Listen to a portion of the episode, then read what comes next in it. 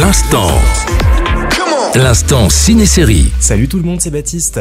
Si je vous parle du château dans le ciel, du voyage de Shihiro ou encore de mon voisin Totoro, vous me répondez tout de suite le studio Ghibli et Hayao Miyazaki. Maito, Maman,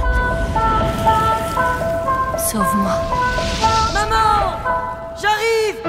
À 82 ans, le réalisateur japonais présente son tout nouveau film Le garçon et le héron. Mon petit Maito, maintenant c'est moi qui vais être ta maman.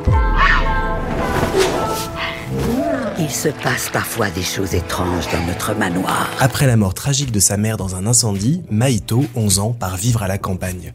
Il y est accueilli par un bien étrange héron qui deviendra peu à peu son guide, l'emmenant dans un monde fantastique riche et mystérieux. Oiseau stupide, je t'ordonne de le guider dans notre monde.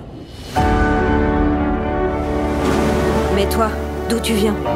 Cette mer, ici-bas, est maudite. Derrière cette fable sur le deuil et la reconstruction, on trouve une œuvre extrêmement personnelle de Miyazaki qu'il a conçue comme un message adressé à son petit-fils. Le résultat est absolument bluffant, autant pour son histoire que ses visuels, remplis de symboles à décrypter et de grandes leçons de vie. Une aventure qui parlera à beaucoup et qui sait faire la part belle à l'imaginaire, l'humour et l'émotion. Maito, je suis à la recherche de mon successeur. Accepterais-tu de continuer mon œuvre? Depuis que je suis enfant, je suis bercé par les créations du studio Ghibli que j'ai pu découvrir chez ma grand-mère ou au cinéma. Et ces films d'animation magnifiques, empreints d'un message fort, m'ont toujours beaucoup touché. J'ai donc vraiment hâte de découvrir ce nouveau chef-d'œuvre et cette histoire portée par un réalisateur fabuleux.